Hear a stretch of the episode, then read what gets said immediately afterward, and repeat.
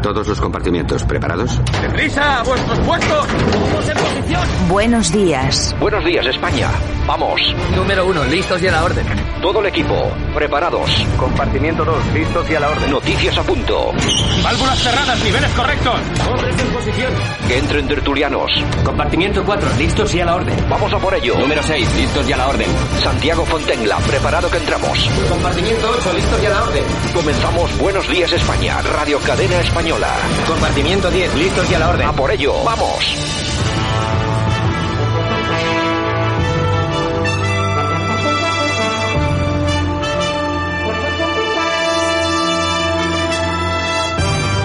Buenos días España, aquí estamos un día más, 3 de marzo 2021, comenzamos este espacio de radio, estos 60 minutos en los que eh, queremos enviar información a través de todas las emisoras que emiten este programa y por supuesto también mucha opinión. Bueno, como siempre, no vamos a decir nada que sea bueno, siempre malas noticias. El gobierno confirma 29.408 fallecidos en residencias de mayores por COVID desde marzo del 2020. Y yo no me lo creo, pues yo creo que tienen que ser mucho más. Hay que tener en cuenta que las últimas cifras del INE ya alcanzan las 100.000. De esas 100.000 seguramente que hay bastante más. Las últimas 24 horas, 2.662 nuevos casos y 198 fallecidos así están las cosas. Son cifras eh, realmente gravísimas, pero bueno, bueno, parece que el que sí o los que sí se están poniendo en su sitio, vamos a ver si es verdad, no acabo tampoco de creérmelos, es el gobierno que está mandando un mensaje contundente por el 8M y pide a las mujeres no celebrarlo en las calles. Esperemos que no lo celebren en las casas. Bueno, nunca se sabe. El gobierno balear que inicia la expropiación de 56 casas de grandes tenedores con un coste de 1.8 millones por 7 años. Un asunto muy grave, da igual quién sea el dueño, porque están expropiando casas. La propiedad privada es un derecho fundamental. Bueno, pues eso es lo que el gobierno baleares del PSOE acaba de romper. Y por supuesto, eso va a tener, lógicamente, consecuencias muy importantes. Entre ellas, pues hombre, el miedo, entre comillas, de muchas empresas, de muchas organizaciones, a venir a un país o una zona turística como son las Baleares, a invertir dinero y, por ejemplo, a comprar pisos para luego poder eh, ponerlos en renta de cara a, a, las vacaciones, etcétera, etcétera. Bueno, problemas graves que va a haber bastantes. El paro sube en 44.436 personas. Bueno, el mayor alza este mes desde 2013 y supera los 4 millones. Pero atención, porque no son solamente los 4 millones, son también, por supuestísimo, atención, a los autónomos, 600.000 que ahora mismo no están realizando actividades y hay otras 900.000 personas en ERTES. Es decir, la cifra de 4 millones no es exactamente real. Tendríamos que estar hablando de casi 6 millones y todo lo que conlleva. Así que la cuestión no es que esté mal, es que está peor. Y por supuesto, aquel que quiera de alguna forma ocultarla, pues bueno, allá él, pero la verdad es que el ciudadano, o los ciudadanos, hace ya bastante tiempo que no acabamos de creernos todo lo que nos cuentas, por lo menos sin informarnos o por lo menos sin escuchar medios de comunicación como este en el que sí que contamos la verdad. Bueno, eh, pues nada, lo dicho, vamos, hoy nos toca también hablar un poco de historia, vamos a estar con el coronel Enrique Vivero, vamos a, vamos a hablar del Sáhara y serán los últimos 20 minutos del programa. Ya sabéis que siempre un día a la semana dedicamos a hablar de temas históricos y si tienen algo que ver con el tema militar pues también lo hacemos sin ningún problema, al contrario porque nos gusta mucho y todo lo demás pues análisis, análisis y más análisis. Muchas gracias por escogernos, gracias por estar con nosotros. Vamos allá, comenzamos.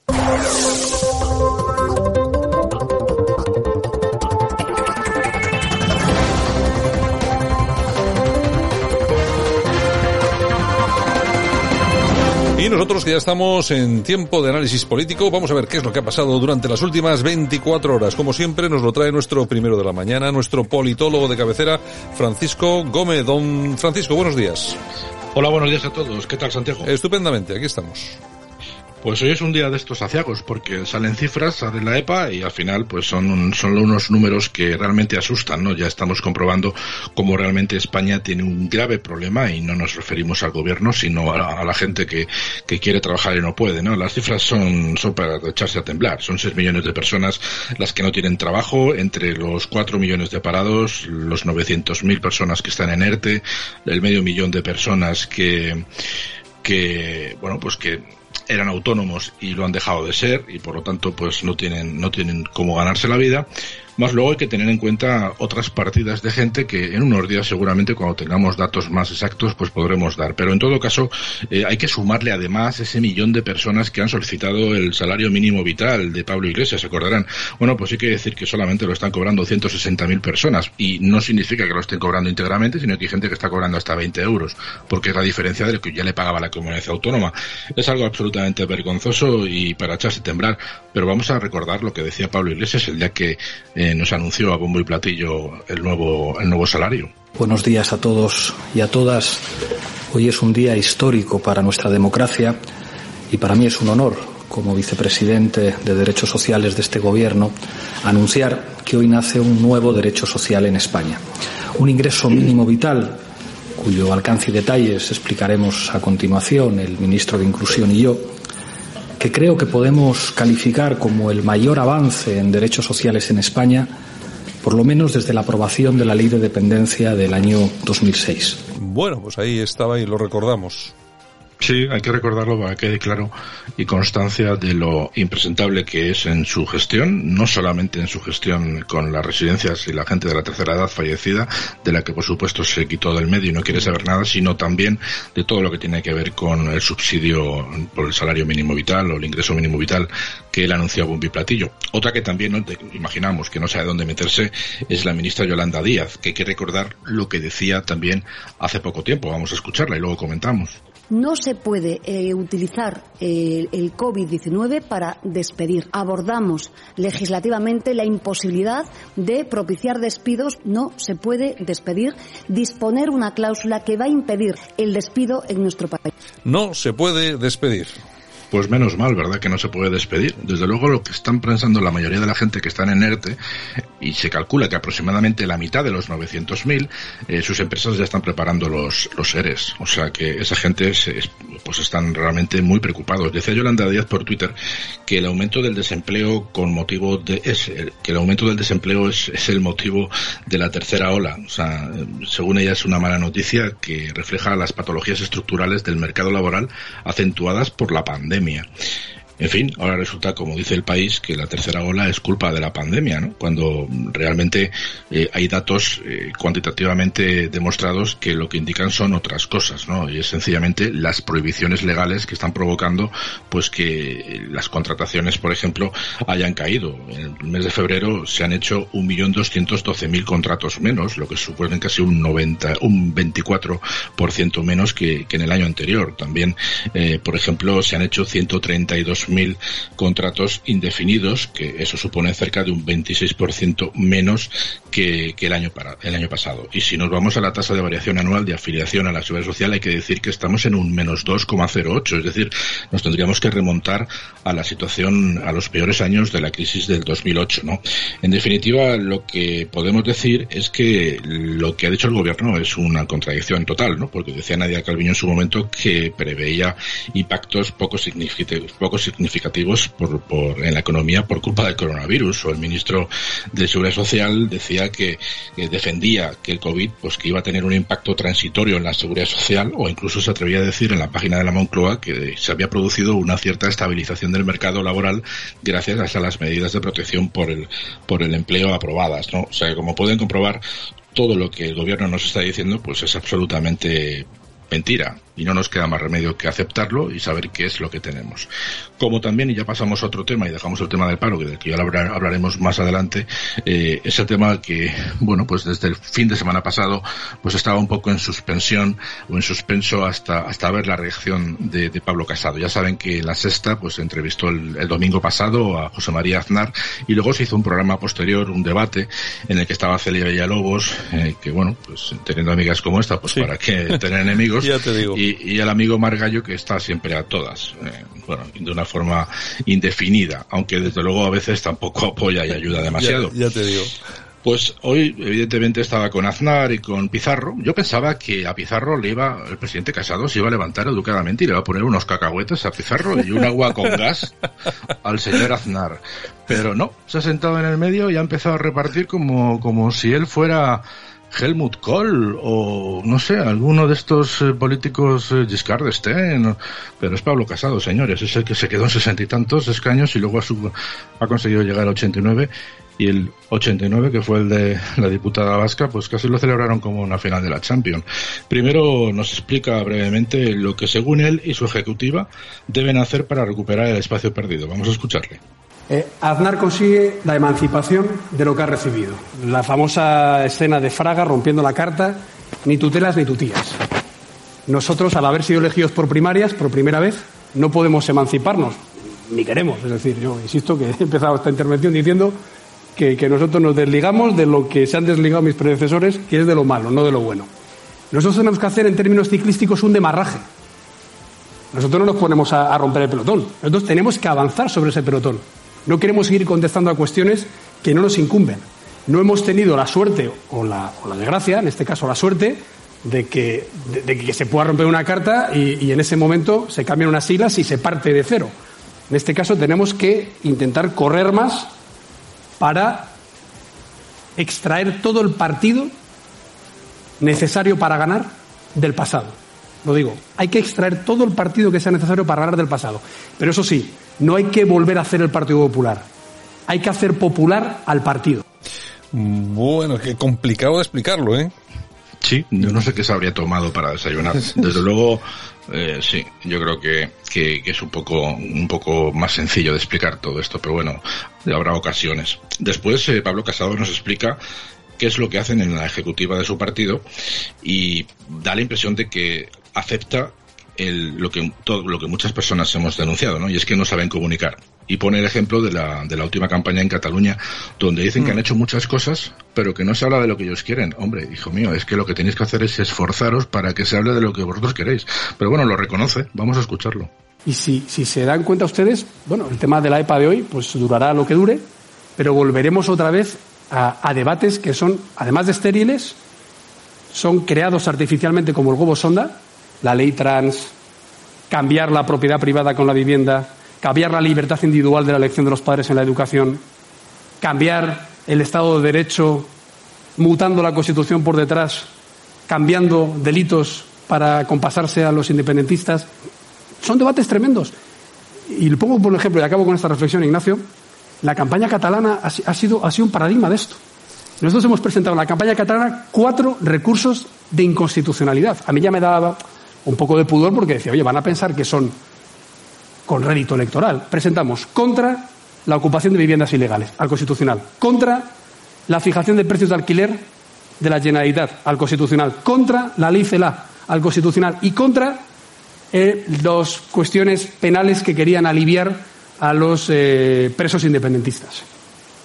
Nada se habló de esto, nada. Supuestamente el Partido Popular fue a Cataluña a hacerse los simpáticos, a disfrazarse con el paisaje no, hablamos de educación, no hablamos de paro, no hablamos de independentismo, no hablamos de la euroorden que el secretario general de la Fundación FAES, el eurodiputado Javier Zarzalejos, consiguió la misma semana electoral que todos los países europeos apoyaran la modificación de la euroorden para traer a Puigdemont.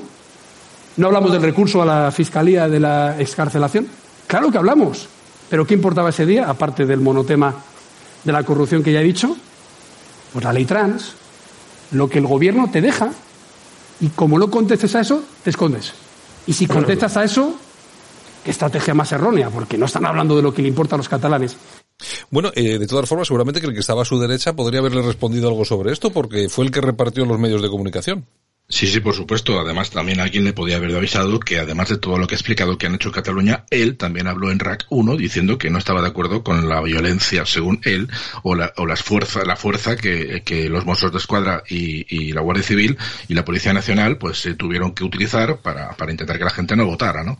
O también eh, habría que recordarle que él fue el responsable directamente de colocarle el número 2 de Ciudadanos o la de Manuel Valls como número 3, una independentista, eh, supongo que haciéndole muy poca gracia a Alejandro Fernández. En fin, un despropósito. Pero bueno, él seguía y seguía hablando, porque hoy se ha gustado, como, o sea, en la mañana de ayer se gustó bastante, sobre todo en el entorno académico en el que estaba, y se puso a hablar del entorno histórico, en el que él, comparándose a los tiempos de Aznar, pues hablaba de lo que tuvo que hacer Aznar para unificar a la derecha y de lo que va a hacer o tiene que hacer él, teniendo en cuenta los resultados que está obteniendo. Vamos a escucharle.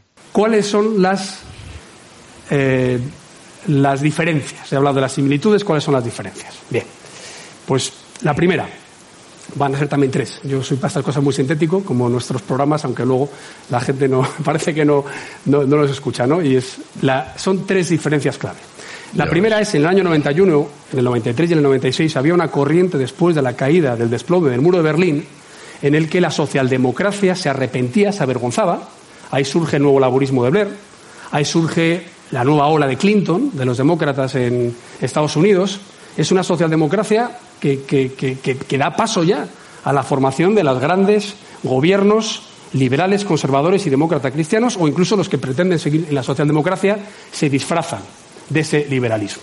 Esa corriente es capitalizada por el Partido Popular, eh, que en mi opinión es una hazaña, es muy difícil, pero es distinto a lo que tenemos que hacer ahora. El PP de Aznar tiene que llevar a su partido donde está la mayoría centrada. Un partido viejo como Alianza Popular tenía que moverse hacia ese centro reformista y liberal cuyos estatutos consagra el Congreso de Sevilla. Hay que mover al partido donde está la mayoría social. Es justo lo contrario de lo que yo tengo que hacer ahora. Tengo que intentar mover a la mayoría social a la centralidad, la transversalidad y la moderación del partido, porque estamos en una España absolutamente polarizada. Bueno, eh, bueno, sí, en eso tiene razón. Eh, lo que pasa es que no sé yo si la teoría al final es la que es.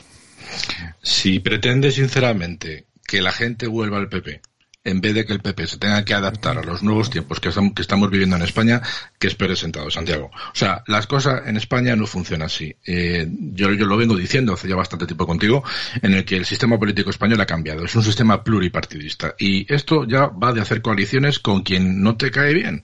Y si no le cae bien Santiago Abascal, pues que se lo haga mirar. Porque de lo contrario, cuando se produzca la siguiente ocasión, va a ser, vas a ser tú el que vas a llamar a la puerta de Santiago Abascal y no al revés, como, como siga así. Pero bueno, él seguía y seguía, como digo, y ya al final, pues, eh, hasta nos habla del poco interés que provoca su propio partido en la gente joven y especialmente en los universitarios. Lo que ya es el populismo en nuestro entorno. He hablado de la izquierda, he hablado de la opinión pública, hablo ahora de nuestro entorno.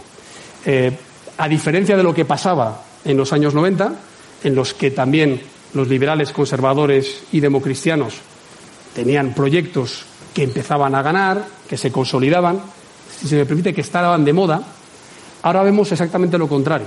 Ahora un partido serio y responsable no está de moda. Yo te recuerdo, en el 95 los universitarios veíamos a los líderes del Partido Popular que decían cosas muy sensatas, muy previsibles, nada noticiables, nada divertidas, lo veíamos como el modelo en el que queríamos estar. Cuando Aznar iba a la Complutense y era aclamado, no era porque tuviera Instagram, Twitter o porque dijera muchos insultos o muchas cosas estrafalarias, no. Era por la pura sensatez, previsibilidad, coherencia, credibilidad y estabilidad que ofrecía el partido. Ahora es justo lo contrario.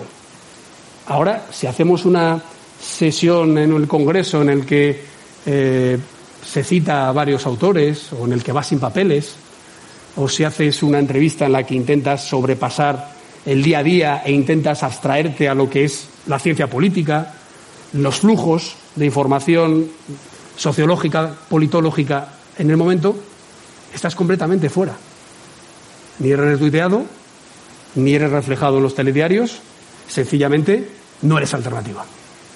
Te tienes que acomodar a los demás, porque claro, porque tienen más retweets, porque tienen más noticias, porque gritan más, porque insultan más. Es decir, ese flujo de la corriente de centro derecha que en el 90 operaba, ahora no opera. Yo creo, yo creo, no sé, creo que está absolutamente equivocado, ¿eh?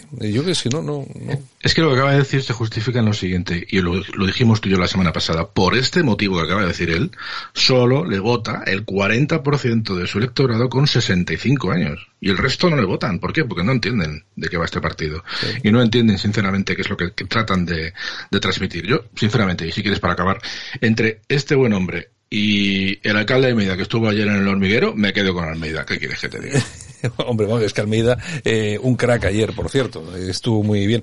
Bueno, no sé yo si, no sé, estuvo muy fino cuando, cuando dijo que no le, no, ¿cómo era aquello? No le compraría un coche segunda mano a Pedro Sánchez, ¿no? Alguna cosa, sí, alguna mira, cosa así. es que antes, antes, criticaba a Celia Villalobos porque decía que efectivamente teniendo amigas como ella, pues para qué quieres enemigos, pero Celia, Celia Villalobos le dijo, dijo a Ana Pastor una cosa que es absolutamente cierto, y es que Aznar eh, se rodeaba de asesores ex, eh, externos al partido, los pagaba el partido, pero eran externos, es decir, gente que pisaba tierra mm. y que estaba en la calle claro. y que además del entorno del partido, que solo generalmente sirve para dar la razón al presidente y aplaudirle, pues eh, estaban para criticarle, porque eran gente externa. No, pues es que Pablo Casado no tiene asesores externos, están todos a su alrededor en el partido y fíjate de quién estamos hablando, de Martín Terol, de Cuquita y sus Cuquitos, del lanzador de aceitunas y este buen hombre que, bueno, pues que empezó con un movimiento supuestamente regeneracionista, hablando de liberalismo en vena, y al final pues parece ser que está más eh, preocupado por si alguna vez a lo largo de su historia política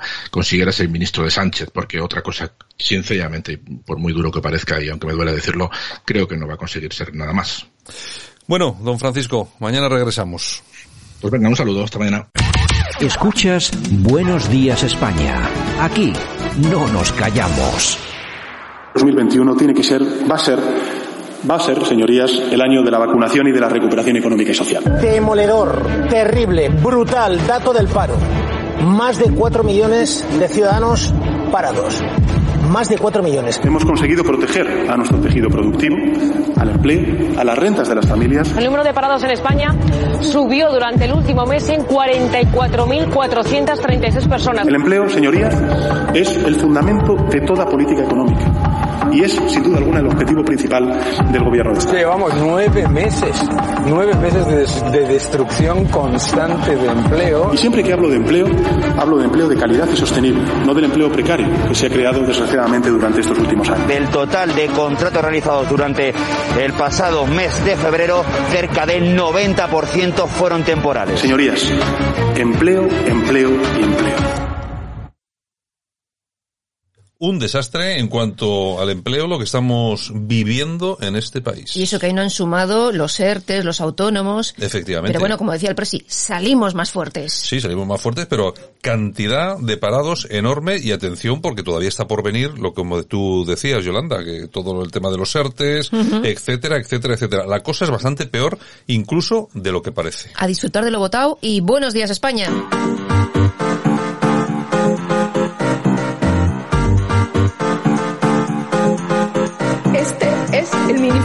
De todas las mujeres.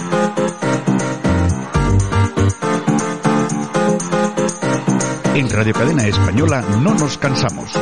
No nos cansamos de madrugar. No nos cansamos de contar la actualidad. No nos cansamos de decir las cosas claras. En fin, que no nos cansamos de tocar los temas más importantes. No nos cansamos. El ministerio de todas las mujeres. De todas las mujeres. Y nosotros que comenzamos, eh, por supuestísimo, aquí hoy es día 3 del 3 del 21. Bueno, ya vamos. Que no del 23.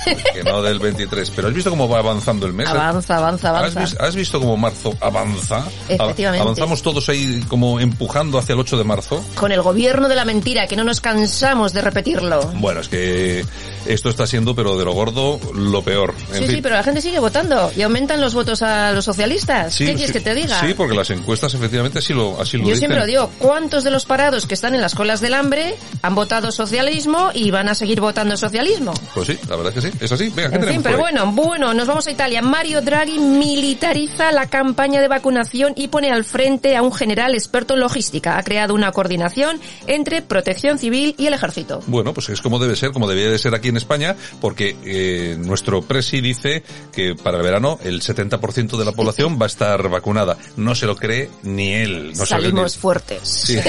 Pero claro, eh, si pones, si me dices, oye, vamos a poner al ejército a poner vacunas.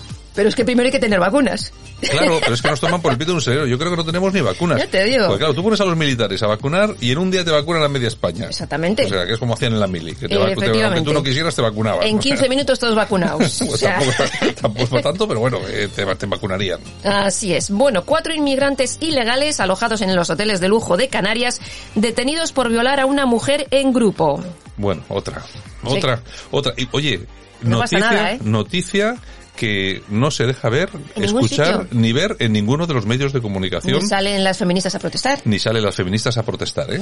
En fin, ¿qué le vamos a hacer? Y Francisco Camps, que se ofrece a PP como candidato a la alcaldía de Valencia. Bueno, pues mira, eh, Camps, que es otro de los que ha pagado la, la famosa sentencia del telediario, ¿no? Sí. Es decir, acusado primero por lo del Papa, por lo del circuito de Fórmula 1, por los famosos trajes Sí, aquellos, señor, que sí, una señor. cosa y tal. Y al final, inocente. Lo han machacado hasta que han acabado con él, igual que hicieron con Rita Barberá. Que Rita Pero- Barbera al final mm, la pagó muriendo. Sí, pero eh, de todas formas no es el único, ni es el primero, ni será el último. Hay mucha gente que sufre este tipo de este tipo de sentencias entre comillas, ¿no? A mí me parecería muy bien que volviese Pues sí. a la política y me parecería muy bien Tiene pues todo el que derecho del mundo. si le si le gustaría ser alcalde de Valencia, oye, es que sería gracioso que ganase y que fuera alcalde de Hombre, es que para lo que tienen allí, para lo que tienen allí, Sí, también, telita, también, sí, sí, eh, también, que telita. es- es gordo, es gordo. Ay, señor. Bueno, y Podemos que pide sancionar a los 52 diputados de Vox por no declarar los intereses. no han declarado y les piden sancionar. Bueno, a mí, a mí eh, me parece muy bien todo lo que dicen, pero a mí lo que me gustaría es que eh, fueran un poco más transparentes Exactamente. y aclarasen primero lo de la niñera, eh, lo del casoplón, todo eso. Antes de hablar de Vox, primero No sé yo lo que van a aclarar. sol- soluciona lo tuyo. Esto tiene mucha cara. En fin, Voz Populi. 11 millones de hogares afrontan un alza de la luz eh, del 10% Solo- con la reforma de la nueva factura a partir del día 1 de junio. Bueno, atención, porque este gobierno del, todo lo que ha subido la luz ya. este gobierno del PSOE y de Podemos, que son los que, acuérdense ustedes, que tanto decían, no, y tal, la luz tiene que bajar, las eléctricas. Bueno, ha subido ya la factura de la luz más, de un, más de un 40%. Yo cada vez que llega el recibo me asusto. Bueno. Digo, pero si gasto la misma luz. Pues casi un 40%. Estos son los que hablaban de las, de las eh, eléctricas. Bueno, Ay, señor, en fin, Mercadona reparte más de 400 millones de euros entre sus trabajadores por su trabajo durante la pandemia. claro, así que la gente está deseando entrar en Mercadona a trabajar. Efectivamente. Claro, pero fíjate, ¿cuánto critican a Mercadona? Sí. Que, que es una secta, que trata a los trabajadores no sé qué, qué tal. Tú hablas con los trabajadores, están todos súper encantados, todos súper contentos, y ahora fíjate, reparte como prima por el trabajo durante la pandemia 400 millones de euros. A ver quién lo hace. Entre los trabajadores. Ujú. Joder, están Y todos, otros pagando en B. están todos encantados. No, Echenique, Ah, Echenique, sí. Echenique Y pagando en. B. sí, Exactamente. Bueno, Austria se desmarca de la estrategia de la Unión Europea sobre la inmuni- inmunización de la y colaborará con Israel sobre la vacuna. El canciller austriaco Sebastian Kurz asegura que cooperará con Israel en la producción de fármacos para nuevas mutaciones. Bueno, hombre, eh, es, es que está absolutamente claro. Estás viendo los israelíes cómo lo están haciendo. Toma punto. Han vacunado a todo el mundo y encima están haciéndolo bien, pues claro, el que puede se suma. En fin, nos vamos al Independiente. Bueno, el que puede no, el que es listo se suma. Exactamente. Sanidad admite que una empresa china le engañó en la compra de gel desinfectante. Fíjate tú para, para firmarlo Sanidad, ¿eh? Casi un año después ni tenemos material ni el millón y medio de euros que pagamos. Oye, o sea, y, y lo, y van, telita, y- ¿eh? y van y lo Y lo reconocen porque sí, vamos a si- Transparencia. Si, reconocen, si reconocen esto, imagínate cómo, Lo que habrá por ahí. cómo será la realidad. Ay, mejor no pensarlo, porque si no, no dormimos. Bueno, y Bill Gates que crea un Ministerio de la Verdad Mundial Joder, para combatir la desinformación, según él, en Internet. Ha creado una alianza entre tecnológicas y medios de comunicación.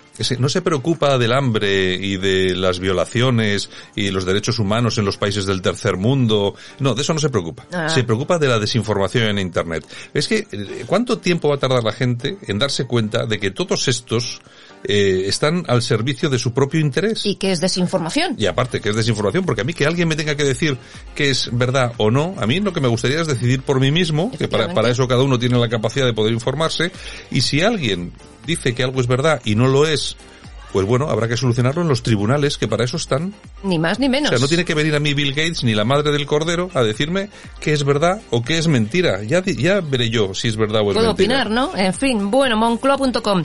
Teodoro García Egea apuesta por endurecer el tono para evitar la sangría de Vox.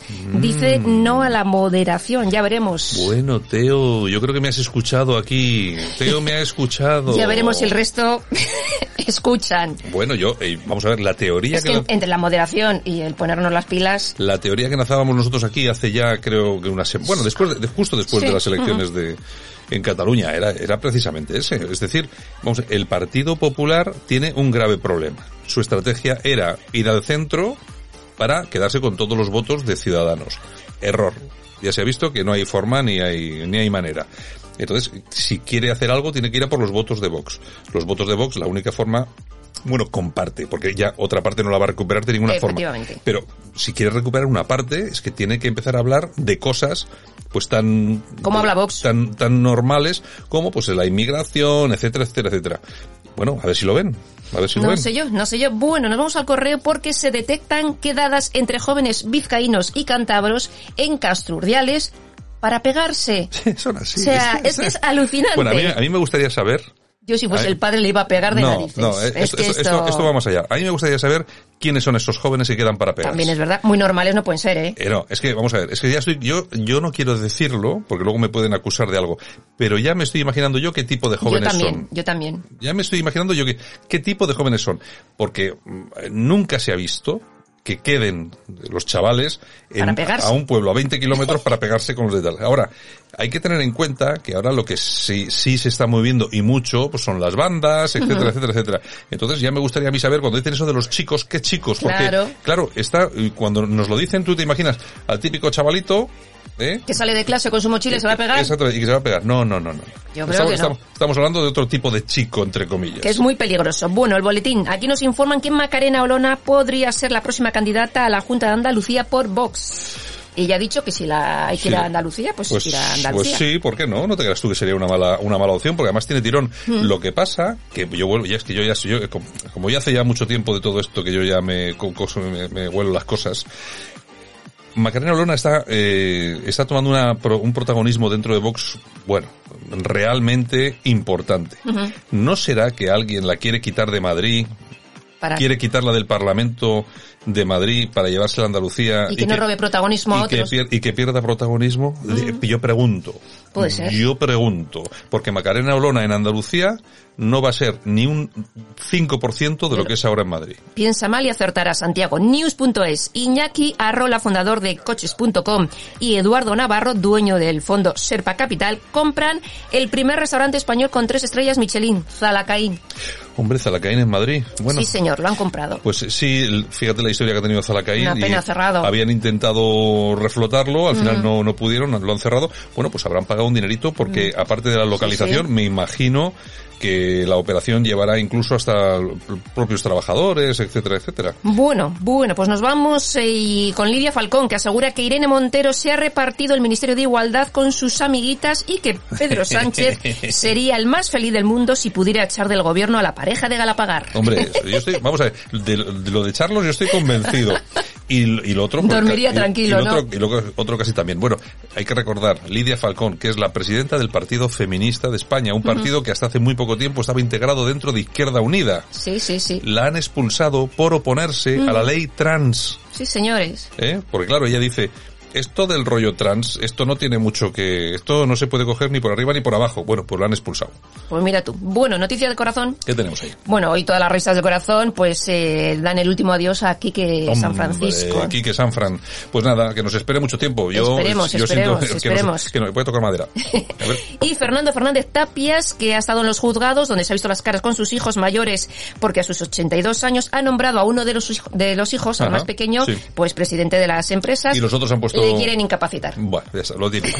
Hombre, hay mucha, hay mucha pasta, hay mucha pasta ahí Ya te moviéndose. digo, ya te digo que sí hay pasta. Bueno, Sí, porque este, este hay que recordar a nuestros oyentes, si no lo conocen de nada, este es un, es un naviero. exactamente. Venga. Eso es, Toñejas. ¿A quién le vamos a dar unas toñejitas merecidísimas? Pues para Fernando Simón. Hombre, Fernandín. Es que eso que ha dicho que en un mes y medio, pues esto del COVID y ya desaparece Sí, y es tal. que, es que yo, oye, vamos a yo, eso, Vamos. es lo, eso lo Pero comentábamos. sea verdad, dentro de un mes me quito la mascarilla y todos a danzar por ahí, lo ¿no? comentábamos ayer Claro. eh, Francisco Gómez y yo, dice, pero vamos a este tío.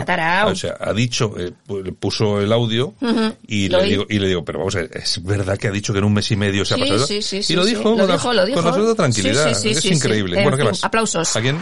La Fundación de Amancio Ortega. ¿Qué ha hecho Don Amancio? Pues mira, ha entregado las llaves de la novena escuela infantil que construye en Galicia. Se trata de un centro para niños de 0 a 3 años. Es la novena escuela. Bueno, tú, tú fíjate que no hacen más que criticar al pobre Amancio Ortega. El tío, ahora, oye, es cierto, ¿eh? no está haciendo más que donar Ujú. eh, dinero y maquinaria a la seguridad Claro, social para los hospitales, para luchar contra el cáncer. Ahora está haciendo lo de las, lo de las- bueno, y, y Y lo que hará, cosas. y lo que hará que no se sabe. Pero nada, todo muy malamente. ¿eh? Muy malamente, señores. Dejaré la llave en mi puerta, esperaré tu vuelta. Bailemos. Porque no nos veis, estamos bailando ahora mismo. Anda que no he bailado yo esto. Por si has de volver algún día, dejaré Dejaré la llave en mi Incluso puerta. con Tony Ronald he bailado yo esto en Bilbao, ¿eh? Sí, sí, yo me acuerdo, yo me acuerdo, yo, me, yo ¿verdad? me acuerdo de haberte visto ¿Ves con? Tony, con Tony. Ronald. ¿Ves tú? ¿Ves ¿Cómo tú? se- oye, ¿cómo se dice? ¿Tony Ronald o, como dice nuestro gran amigo y corresponsal de Estados Unidos, Daniel Bryan García Padilla, Tony Ronald? Como diría nuestro gran José María Íñigo, Tony Ronald, de toda la vida de Dios. Claro, es que yo, pues claro, porque yo, yo, por ejemplo, cuando participa en el programa Daniel. Daniel, Ujú. claro que Daniel ha nacido en Chicago, Sí, o sea, sí. no es, entonces él, claro, él cuando habla en las partes de inglés, la pronuncia como se pronuncia allí, y suena, Claro. y suena como así, ¿no? Entonces, claro, Tony Ronald, pues no será Tony Tony Ronald. o sea, Ronald. Tony Ronald. Exactamente. Ronald, Ronald. Bueno, tal día como hoy del año 2013 fallece este magnífico cantante. Productor musical y todo un ídolo en los años 60 y 70 cosechando grandes éxitos. En el año 1971 el tema Help fue el número uno durante semanas en España, México y Argentina. Entre los grupos que produjo se encontraban Los Amaya, Nubes Grises y solistas como Diango o Miguel Gallardo. Y en los últimos tiempos eh, actuaban haciendo bolos y fiestas eh, con Karina, Lorenzo Santamaría, Miki. Bueno, sí, se juntaron todos, todos para hacer esos bolos, oye, y tuvieron bastante éxito. Oye, todas las fiestas aquí en Bilbao eran fijos. Que recordando su forma de amar, somos amigos desde niñez y por eso te pido. Bueno, y también tal día como hoy, pero del año 1923, se publica el primer número de la revista Time. Rey de este mundo. Y tal día como hoy, pero del año 1938, se descubre petróleo en Arabia Saudí. Help, ayúdame. Bueno, tal día como hoy del año 1886 nace el actor José Isber. Y también tal día como hoy, pero del año 1933, nace otro gran actor español, Alfredo Landa. Y nos vamos al año 2013 porque tal día como hoy de ese año fallece el actor Pepe Sancho. Y también tal día como hoy, pero del año 1987, fallece el actor Danny Kaye. No, hoy, ha ido, hoy ha ido todo de fallecimientos. ¿Te das cuenta? Joder, vaya, Unos nacen, otros mueren, otros vaya, están. no vaya, comienzo de día, más, más deja un Pero poco. oye, animado con Tony Ronald. Ah, sí, sí. con- es verdad, Tony Ronald. Tony Ronald. Bueno, Yolanda, Bueno, pues un beso, pasar buen día y mañana más. venga, mañana nos vemos. Adiós. Nosotros que continuamos aquí, en Buenos Días España. Ayúdame esta noche contigo. Voy a salir. Ley de este mundo me quiero sentir. El olvidarme de aquel fracaso, de aquel fracaso.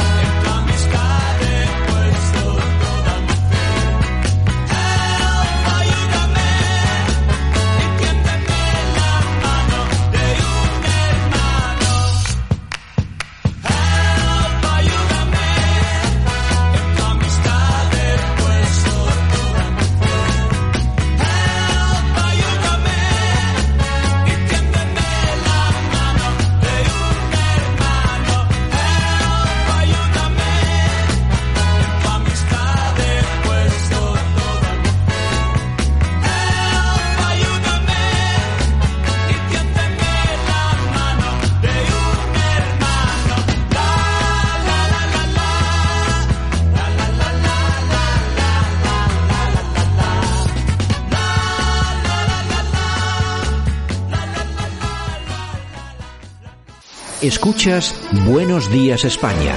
Aquí no nos callamos. Y nosotros que nos vamos hasta Madrid, ahí está Noelia Núñez, que es la presidenta del Partido Popular de, de Fuenlabrada. Noelia, ¿qué tal? Buenos días. Muy buenos días, Santiago. ¿Cómo estáis por allí? Pues estupendamente, como decía aquel, no sabemos muy bien, no sabemos muy bien qué nos deparará el futuro, porque la verdad, esto es un sin vivir, uno no sabe muy bien las horas de cierres, toques de queda, dónde se puede entrar y dónde no, en fin, que es todo un verdadero desastre, pero bueno, me imagino que el desastre es en toda España, así que, bueno, hay que aguantar el, el tirón con el gobierno que tenemos, pues no podemos hacer nada más es que no tenéis un Ayuso por allí tampoco. Entonces. bueno, yo no sé, tú fíjate cómo está la cosa. Yo no sé si solucionaría mucho un Ayuso por aquí, ¿eh? No sé yo, porque aquí está muy complicado, muy complicado el tema. Bueno, oye, pero de todos modos también hay regiones de España donde está más complicado el asunto y algunos políticos lo hacen más complicado sobre todo. Fíjate lo que ha ocurrido en las Baleares, donde el gobierno del socialista, con el apoyo de Podemos y también con los nacionalistas del MES, bueno, pues ahora se dedican a expropiar viviendas, teóricamente para ponerlas en alquiler durante siete años. Esto de la propiedad privada para esta gente cada vez es más evidente que no vale para nada, ¿eh? es alucinante. A mí me recuerda lo que estamos viviendo a los vídeos estos que había de, de Hugo Chávez eh, diciendo ese inmueble de allí es propiese y ese de allí es propiese también y ese de allí es propiese y aplaudía a la gente. Bueno, la gente aplaudían sus, sus borregos de turno, ¿no? Los, los afines al régimen. Me parece alucinante que esto esté pasando en España alucinante que esté pasando en España, que ahora un gobierno decida expropiar viviendas eh, independientemente de lo que consideren que es gran tenedor, de si son propiedad de X o de Y, son propiedad privada. Y si no se respeta la propiedad privada en un país, la democracia peligra, porque entonces se está legitimando a un gobierno a expropiar cualquier bien inmueble que ellos consideren o que ellos eh, estimen que es oportuno eh, en beneficio del interés general, ¿no? Porque ellos dicen que las quitan para eh, bueno, para vivienda social. Oye, yo no he visto a ningún político ni de Podemos ni del PSOE poner sus viviendas. Ojo, que Pablo Iglesias, no nos olvidemos de esto, tiene dos viviendas en propiedad, mm. poner sus viviendas a disposición de los ayuntamientos de turno o las comunidades autónomas de turno en pro de esa vivienda social. Ellos que tienen viviendas no las ponen a disposición. Ni lo has visto ni lo verás. Hombre. ni lo has visto ni lo verás. Bueno, Desde la, luego que no. La, la, cuestión es que en el gobierno, en Baleares, bueno, se ponen, se lanzan a la expropiación de, de viviendas. Resulta que el precio medio de alquiler de las viviendas eh, allí en las islas son aproximadamente unos 624 euros. Ellos lo van a poner o quieren ponerlo a 391. La cuestión es que van a expropiar, pero aparte de eso se van a gastar 1,8 millones para controlar esas viviendas. Es decir, que el gasto va a existir. De todas formas, aquí hay dos cuestiones que me parecen súper importantes más allá de los datos. Uno es que que claro, eh, la indefensión que puede provocar en aquellas personas que tengan mm, un piso, dos pisos o, diez pisos, que son propiedad privada, que son suyos, pero luego sobre todo también hay otra cosa que es muy importante, qué empresa extranjera se va a dejar caer por Baleares o por cualquier otro sitio sabiendo que en un momento determinado le, se le va la olla a, esto, a los políticos de turno y te expropian los pisos o cualquier otra cosa. Es que fíjate, Santiago, cómo son las cosas que Baleares además es un destino eh, turístico por excelencia y que tiene y capta mucha inversión extranjera. Claro. Eh, Baleares es destino oficial eh, de, de, pues, de, de, ciudadanos alemanes, ¿no? De, de, otras, de otros provenientes de, de la Unión Europea. ¿quién va a querer invertir o quién, qué alemán va a querer eh, o cualquier persona va a querer comprar una vivienda en propiedad en Baleares sabiendo que puede llegar el gobierno de turno mm, socialista, comunista y le va a expropiar su vivienda, ¿no? No van a invertir en nuestro, en nuestro país, en nuestras islas y eso que, en qué, que desencadena, ¿no? Pues que la inversión que pueda acarrear, por ejemplo, el sector turístico en una mm, región tan importante como Baleares, que huya, huya totalmente. Imagínate, igual les da por por expropiar dentro de poco también hoteles, ¿no? Y en esos hoteles hacen también viviendas sociales, porque podría ser, eh, viendo, lo visto, podría ser también, ¿no? Entonces se están cargando el sector turístico totalmente en una región que vive aunque gran parte de sus ingresos son gracias también a ese, a ese turismo. Y, hombre, después de los datos que hemos conocido estos días con respecto al paro eh, y con respecto a la situación económica de nuestro país, desde luego eh, esto no, no es nada esperanzador para, pues, para quienes vemos con preocupación el futuro de nuestro país. Bueno, los datos del paro que son los que son. Eh, atención, porque son ya más de 4 millones de parados, tenemos 44.396 parados más, tenemos 900.000 personas en ERTE, y también tenemos más de 600.000 autónomos en la cuerda floja. Es que las cifras no solamente son esos 4 millones, es todo lo que hay alrededor, ¿eh, Noelia? Totalmente, pero tenemos a un gobierno que decía que no iba a dejar a nadie atrás, entonces no hay que preocuparse, ¿no? Esas cuatro, eh, cuatro millones de personas que están ahora mismo en paro en nuestro país, no pasa nada. Cuando no sepan cómo llenar la nevera, que la abran y que se pongan un vídeo del señor Sánchez diciendo no vamos a dejar a nadie atrás ya está, es problemas solucionados eh, porque es lo único que ha hecho este gobierno en pro de eh, que no se destruya empleo, ¿no? Prohibir el paro, eh, prohibir el desempleo, los despidos. Recuerdo a Yolanda Díaz salir a decir que habían prohibido los despidos, pues oye, no sé, de, verdad que yo ya me pierdo la terminología que emplean porque aquí hay cuatro millones de parados. Si han prohibido los despidos, mm, que me explique alguien entonces cómo hay cuatro millones de personas de españoles ahora mismo en el paro, o cómo hay 900.000 personas en ERTE, 900.000 personas en ERTE, casi un millón de personas también que están en la cuerda floja ahora mismo que dependen de eh, que la situación económica mejore para volver a su puesto de trabajo y, desde luego, eh, esas empresas que puedan acoger a esos trabajadores eh, cuando vuelvan a, a, sus puestos de trabajo, ¿no? Porque el problema de todo esto es que muchas empresas no van a poder retomar esa actividad eh, habitual, no van a tener prácticamente ingresos, lo que va a desencadenar en que eh, en esa situación cierren, cesen la actividad y esas personas, ya no solo los que estén en ERTE, sino los que estaban también en plantilla trabajando, vayan también a engrosar las cifras del paro, ¿no? Y también pues, los autónomos, eh, bueno, este, este gobierno se ha dedicado a, a poner siempre trabas a los autónomos. en plena pandemia, en lugar de condonar esas cuotas de autónomos, lo que hizo fue eh, pasarles la cuota como si aquí no pasase nada, como si no estuviésemos todos encerrados en nuestra casa y como si fuese un año normal, ¿no? Eso ya vislumbra un poco la actitud que tiene este gobierno para los autónomos o la reciente subida precisamente también de la cuota de autónomo, ¿no? Cuando menos se debería hacer esa subida o cuando peor lo están pasando nuestros autónomos, pues llega el gobierno y le asume la cuota. Sí, la sensibilidad la tienen un tanto desaparecida. De todas formas, eh, fíjate, yo veía un tuit de, de Yolanda, nuestra compañera Yolanda, que, y además que daba en el clavo, en el clavo, ¿no? Porque ponía, eh, eh, para lo país, el gobierno no tiene culpa de nada, es la pandemia. Claro, y es que el, el país, el país titula, la tercera ola de la pandemia eleva el paro registrado por encima de ¿Cómo que la tercera ola de la pandemia? Sí, no, no, sí. no, la gestión del gobierno, el gobierno es el que eleva el paro por encima de los cuatro millones de personas. Pero claro, todo este tipo de mensajes subliminales de la prensa afín, bueno, hacen su trabajo sucio, ¿eh? Claro, totalmente. ¿Cómo que eh, la ola, la tercera ola, eh, provoca eh, cuatro millones de parados? No. Obviamente sabíamos de sobra la situación económica que iba a sufrir el país fruto de pues ya tenemos una economía que no tenía una estabilidad, como por ejemplo eh, la economía alemana, pues oye, sabíamos que iba a ser, o el impacto del coronavirus a nivel económico iba a ser superior, ¿no? ¿Qué medidas se han tomado en previsión de que eso iba a ser así? Ninguna. Aquí tuvimos a un presidente del gobierno diciendo que no íbamos a dejar a nadie atrás, que salíamos más fuertes eh, en verano, que ya habíamos acabado con el virus, que habíamos doblegado la curva y habíamos acabado con la pandemia, y ahora tenemos cuatro millones de parados, ¿no? Es el, el, negar constantemente la realidad que estamos sufriendo.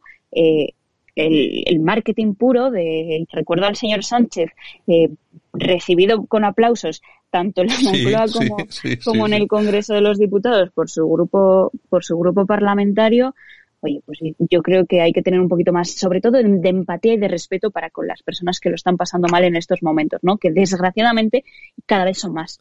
Bueno, fruto de no hacer nada por parte del gobierno. Jamás, Noelia, jamás vimos un gobierno tan distante de la, de la gente de a pie, con tan poca empatía con los que lo están pasando mal, por mucho que quieran vender el mensaje de que nadie se va a quedar atrás y tal y cual. Viven en otra galaxia, ¿eh? O sea, viven en otra, en otra realidad, mientras que los trabajadores, que seguramente muchos de esos trabajadores son los que les votan, yo no entiendo muy bien por qué, pero les votan, pues lo están pasando fatal. Pero bueno, es así, es lo que hay. Eh el gobierno de la gente. Es que aún recuerdo cómo Podemos decía que, eran el partido de la gente y que ellos eh, no iban a ser de la casta ni nada por el estilo, ¿no? A mí lo que, lo que me, o sea, lo que me parece muy curioso y yo creo que es eh, el dato clave es cuánto hace que no pisan la calle como tal el señor Sánchez y el señor Iglesias. ¿Cuánto hace que no van a visitar una empresa?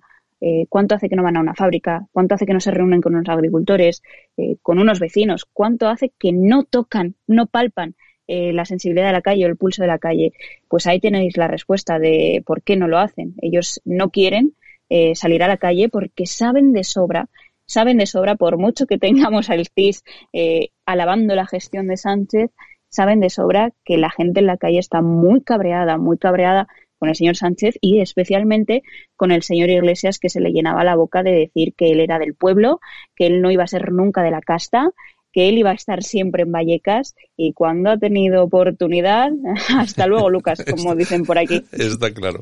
Bueno, Noelia, pues nada, oye, pues nos volvemos a escuchar el, el lunes que viene, si te parece. Perfecto, muchísimas gracias, Santiago. Un placer, chao. Chao. Escuchas Buenos Días España. Aquí no nos callamos. Y nosotros que esta mañana nos vamos hasta Málaga y tenemos a nuestro buen amigo, el coronel Enrique de Vivero. Don Enrique, ¿qué tal? Buenos días. Buenos días, Santiago. ¿Qué tal, qué tal estás? Bien, con una, unas nubes feas que llevamos desde ya de algunos días. No acaba de irse. Tenemos un, un polvo sahariano de eso de ahí de África que nos ha invadido y unido al viento de levante tenemos unas nubes amarillas por encima desde hace ya cinco días, seis días, vamos. Mm. Sí, había oído, había, oído las noticias que os llegaba efectivamente un, un, polvo en suspensión del Sara y que ibais a tener incluso, eh, iba a haber eh, personas con problemas respiratorios incluso. Efectivamente, mm, mañana, eh, entre hoy y mañana son los dos días que dicen hoy probablemente el día que haya una mayor concentración de polvo en suspensión. Estos días atrás había pero menos, pero hoy ya se nota bastante. Bueno, bueno. Bueno, Enrique, si te parece, vamos a tocar un tema yo creo que además se ha hablado muy poco y yo creo que se debería hablar un poco más, sobre todo por todo lo que ocurrió en su momento, porque el 28 de febrero, hace unos días, eh, se, era la conmemoración del final de la administración tripartita en el Sahara, una administración tripartita que estaba compuesta por España, Marruecos y Mauritania. Ese 28 de febrero se, se acababa. Y claro, eh, hay muchas personas y bueno, no te quiero ni contar la cantidad de personas que hay que no sabe exactamente qué es ni lo que hacíamos allí, ni que lo, ni lo que ha pasado, ni quiénes han sido los responsables. Y bueno, yo creo que sería, es un buen momento para charlar un poco sobre el, sobre el tema y con ese espíritu didáctico que tú siempre le das a este tipo de cosas y comentar y, lógicamente empezar por el principio, ¿no? ¿Por qué estaba España en el Sahara? La verdad es que efectivamente eh, el domingo, el día 28, se han cumplido 45 años desde que finalizó aquella administración tripartita en la que colaboraba España, como tú muy bien has dicho, con Marruecos y Mauritania. Eh, vamos a centrar un poquito el por qué estamos eh, allí para eh, personas que a lo mejor no hayan tenido la oportunidad por cuestión de edad y desconozcan el origen de esto. Arranca todo, nos tenemos que remontar al siglo XIX inevitablemente. En 1884 y 85 es cuando se produce la conferencia de Berlín que es la que en la cual eh, entre una serie de países europeos, fundamentalmente impulsados por el Reino Unido y Francia y digamos capitaneados o moderados por Alemania, eh, se reparten lo que es la África, el continente desconocido, para su, su colonización y desarrollo. Esto allá por el 84. En, en 1900, una vez que ya se han marcado esos mm, grandes límites, eh, España tiene que delimitar con Francia los territorios suyos. Eh, Francia, eh, el reparto le había correspondido lo que es actualmente Mauritania y Argelia y la parte norte del protectorado de Marruecos que se repartía entre España y, Francia. Con lo cual, digamos que España tenía límites con los problemáticos con Francia. Se delimitan, se marcan perfectamente y entonces quedan ahí ya trazados los límites de lo que será el futuro Sáhara español.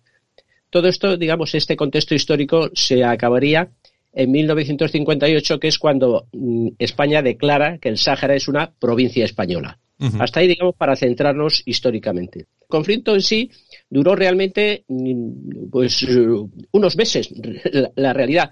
Pero los antecedentes del conflicto es lo que es importante de verdad estos antecedentes nos tenemos que remontar a que en el año 1962 se descubren unas minas con un potencial tremendo, que son minas de fosfatos en, un, en una zona, Bucra, en, la zona central eh, del Sáhara, y una zona muy rica. El fosfato es un, mineral muy apreciado, para, tiene una cantidad de usos y además la ventaja que tenía es que se encontraba a cielo abierto. Entonces aquí aparece, el, digamos, el interés económico de ese territorio, aparte de otros que había, de, otros minerales interesantes.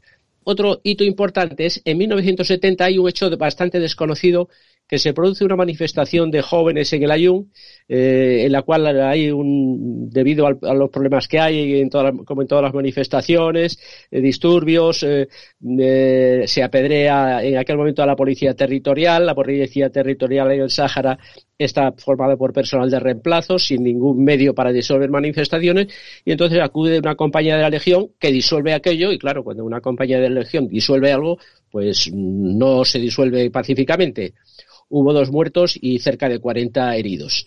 Y ahí es donde aparece el embrión de lo que en el futuro será el Polisario. Digamos, los líderes del Polisario arrancan de ahí. Tú, eh, Enrique, me comentabas que, claro, el conflicto que duró poco, unos meses, eh, entre el 74 y el 75, ¿no? Exactamente.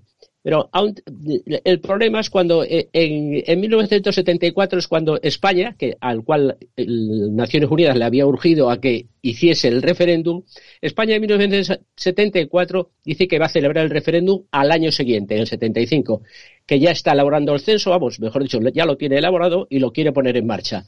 Marruecos, ante esta situación, despliega cuatro batallones suyos en la frontera con el Sáhara y dice que va a invadir lo que es el Sáhara español, cosa que en ese momento no llega a hacer. Pero ya en el año 74, que es el, conflicto de verdadero el Sáhara y yo podría realmente el conflicto que empieza eh, es en, en, el año 74, 1974, se producen una serie continuos de ataques que ya habían empezado en 1973. En 1973 se produce el primer ataque del, del, Polisario, del Polisario, porque después hubo ataque de, las Fuerzas Armadas de Marruecos. En el 74 continúan una serie de ataques a puestos de policía territorial y de tropas nómadas.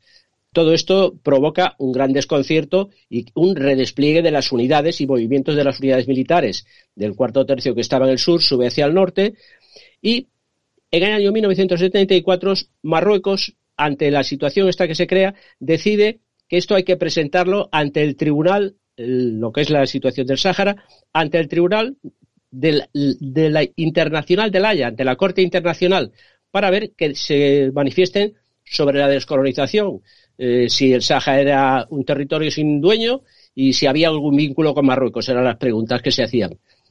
¿Qué sucede? Eh, la ONU toma cartas en el asunto y manda a una, a una misión compuesta por tres personas, una cubana, un, iraní, un persa y un ciudadano de Costa de Marfil que era el presidente de, de este grupo. Están en, durante el año 1975, hacia el mes de mayo, están allí durante 8 o 10 días y eh, estos se entrevistan con muchísima gente para sondear y cuál, cuál era la situación, de, digamos, en el Sáhara y las intenciones que había. ¿Qué sucede con todo esto? Se producen grandes manifestaciones por parte del Polisario eh, que es el, el, que aglutina, aparte de estar, digamos, eh, atacando a las unidades españolas, ha estado fomentando un partido político que es el que está actuando y moviendo a toda esa gente. España había eh, impulsado la creación de un partido que se llamaba el PUNS, el Partido de Unión Nacional Saharaui. Este partido, aunque estaba impulsado por España, pero tuvo poca actividad porque no llegó a tener arraigo en el, entre los ciudadanos del Sáhara. En el verano del 75 sucede un hecho mm, dentro del conflicto eh, muy notable, muy importante, que se, eh, son secuestrados una serie de oficiales, suboficiales y tropas, se secuestran dos patrullas de, las tropas nómadas, de la agrupación de tropas nómadas. La agrupación de tropas nómadas estaba formada por oficiales eh, españoles, algunos suboficiales eh, saharauis y otros españoles, y la tropa mayoritariamente era saharaui con algún español. Con lo cual, con esta composición tan heterogénea, ¿qué sucede? Parte de, estos, de estas patrullas hay un problema, que se pasan al Polisario y secuestran a los oficiales y suboficiales. Con lo cual, en este verano nos encontramos con cuatro oficiales, dos suboficiales y una serie de tropa española secuestrada por el Polisario que se los llevan a Argelia. Y al hacer este secuestro hay un soldado español muerto. ¿Qué sucede? Ya en el año 75, eh, esto está mm, en el verano, Franco ya había tenido problemas de salud, eh, ya no era, un, no era una cosa oculta, se sabía que estaba mal, y en agosto de 1975 nos encontramos con que Hassan II, viendo que la resolución del Tribunal de la Haya no le sería favorable, ¿qué hace? Anuncia que haría una marcha pacífica hacia el Sáhara. Aún no la, aún no la denomina marcha verde, pero sí anunciaría una marcha pacífica. ¿Qué sucede? Cuando la Corte Internacional, allá para el 16 de octubre, ya es cuando da su resolución y dice que el territorio del Sáhara jamás estuvo subordinado a Marruecos y nunca dependió de él, entonces esa resolución no le gusta nada a Marruecos, a Hassan II. Hassan II no acepta el resultado y anuncia que va a hacer una marcha verde y que la pondrá en marcha el día 6 de noviembre. La Corte Internacional lo rechaza, no lo acepta. Hay un momento de gran confusión en España. Fíjate que estamos en 16 de octubre. Franco se, muere el 20 de noviembre. Franco estaba muy mal.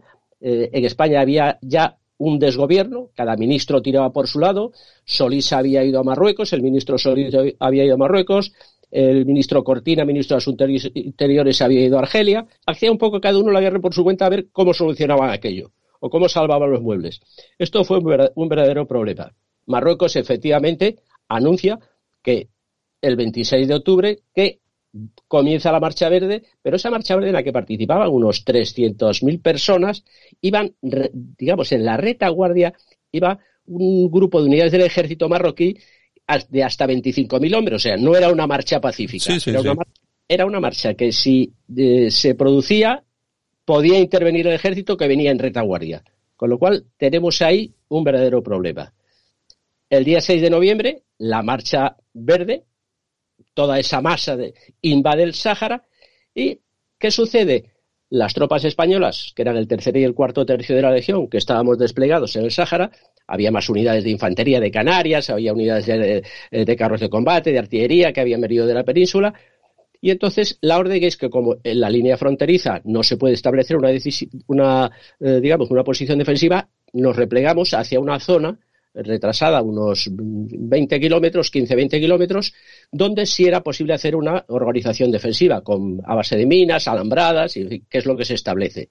¿Qué sucede? Entre el día 6 y el 9 hay conversaciones ahí que se nos ocultan y nos, a todo esto, entre esos días, el rey también, eh, el rey Juan Carlos, aparece en Marruecos acude a Marruecos, perdón, a Marruecos, acude al Sáhara. Acude al Sáhara, está allí, eh, se, dirige a, se dirige a las tropas españolas, se dirige a nosotros, a las tropas que estábamos allí, dice que España no va a abandonar aquello, y no hay una idea clara de lo que pasó entre el día 6 y el día 9, porque el día 9 de noviembre Hassan II da por alcanzados sus objetivos y el 14 de noviembre se firma el Tratado de Madrid. El Tratado de Madrid, que es el que da lugar a esa administración tripartita que va a durar hasta el día 28 de febrero. Enrique, claro, él, da por eh, alcanzados sus objetivos, no se sabe muy bien cuáles son los objetivos, pero bueno, en principio se firma el Tratado de Madrid, que dura pocos meses, ¿no? El Tratado de Madrid eh, dura apenas eh, tres meses. El Tratado de Madrid se firma el, el, 14 de noviembre y dura hasta el 28 de febrero, o sea, estamos hablando de tres meses y medio es lo que dura ese, esa, eh, esa, mm, ese tratado. ¿Qué se hace? Eh, y, en esos tres meses qué es lo que se hace? Esa administración, bueno, ya en ese momento, en cuanto se firme el tratado, el día 14 de noviembre, ya empieza a producirse la evacuación de tropas y, vamos, de ciudadanos. Eh, la verdad es que en el Sáhara en esa época ya civiles quedaban muy pocos, familias de militares no había nadie, yo te puedo hablar por, personalmente por mí, mi, mi mujer mis hijas, mi hija, solo tenía una hija en ese momento, ya habían abandonado el Sáhara uh, unos meses antes, y igual el resto de las familias y el resto de los civiles, los negocios, restaurantes, cafeterías, mayoritariamente habían desaparecido, y entonces pasa a ser una administración tripartita en la cual, en la zona norte, intervienen España y Marruecos, y en la zona sur interviene España, y Mauritania. En la zona norte, ¿qué sucede? Que nos encontramos con tropas marroquíes que ya están circulando por la ciudad de El Ayun. Yo en aquella época era teniente, estaba allí en el Sáhara, en el Ayun, y me acuerdo de encontrarme y tropezarme con tropas, con oficiales del ejército marroquí. había zona donde ya nosotros no podíamos estar. Vosotros, tú, eh, cuando estabais allí, ¿teníais la sensación de que podía haber un conflicto armado? O sea, mm, de forma inmediata. Bueno, hasta el día, hasta el mismo día 6, día 7, día 8 eh, de, noviembre, realmente pensamos que sí se podía producir el conflicto, porque hasta ese momento eh, la situación era muy delicada, porque había una gran confusión. Parecía que sí se iba a repeler por la fuerza de las armas eh, esa invasión que había, lo cual era muy problemático, porque claro, por delante de las unidades militares estaba un enorme despliegue, una masa ingente de, hombres, mujeres y niños eh, marroquíes que habían invadido el Sáhara, con lo cual aquello era muy complicado de manejar, muy, muy difícil. Eso era una situación que se veía que podía escaparse de las manos cualquier disparo, el mismo que alguien pisase una bomba de la zona que teníamos minada, podía haber sido un problema, podía haber saltado por los aires. Bueno, es, eso es una especie del precedente de los escudos humanos, ¿no? Que de lo que tanto se habla hoy. Exactamente, tú lo has dicho utilizaron a toda esa masa gente que, venía de Marruecos, la utilizaron como escudos humanos para conseguir el fin. Oye, de todas formas, eh, Enrique, tú tienes tus propias conclusiones y para ti hay un culpable claro de todo lo que, de todo lo que pasó allí, ¿no? Yo creo que el, el Frente Polisario fracasó en la estrategia que se había planteado de conseguir, eh, el, digamos, la independencia del Sáhara. Ellos esperaban conseguir la independencia, tenían el apoyo de Argelia y querían ellos hacerse con, el, territorio, eh, diciendo que España fuera. Las manifestaciones cuando estuvo allí la misión de, Naciones Unidas fueron tremendas, de, odio a España, de españoles fuera, eh, independencia, todo era que España se fuera. Y ellos pensaban que Marruecos no iba a participar o les iba a dejar eh, declararse independientes. su error. O sea, Marruecos estaba dispuesto a que aquello fuese territorio suyo de alguna forma. O sea, presionó, montó la marcha verde y lo consiguió. El Polisario jugó muy mal sus cartas y fueron los responsables de la actual situación que tienen ahora. Mm, Enrique, de, de, todas formas, también España tampoco estuvo a la altura, ¿no? No, no, España no estuvo a la altura porque hubo una gran confusión ahí. Marruecos, aprovechó, vamos, el, el, rey, el sultán aprovechó que Franco estaba el, hombre en las últimas, él sabían perfectamente que había un holgorio enorme en España, que no, nadie y entonces aprovechó la, situación, utilizó a toda esta gente como lo que hoy llamamos escudos humanos, mandando mujeres y niños ahí a invadir el tema, y claro, a vosotros os dejó un poco, por como se dice eh, habitualmente, ¿no? un poco con el culo al aire, claro, que vais a hacer ahí los militares con todo aquello.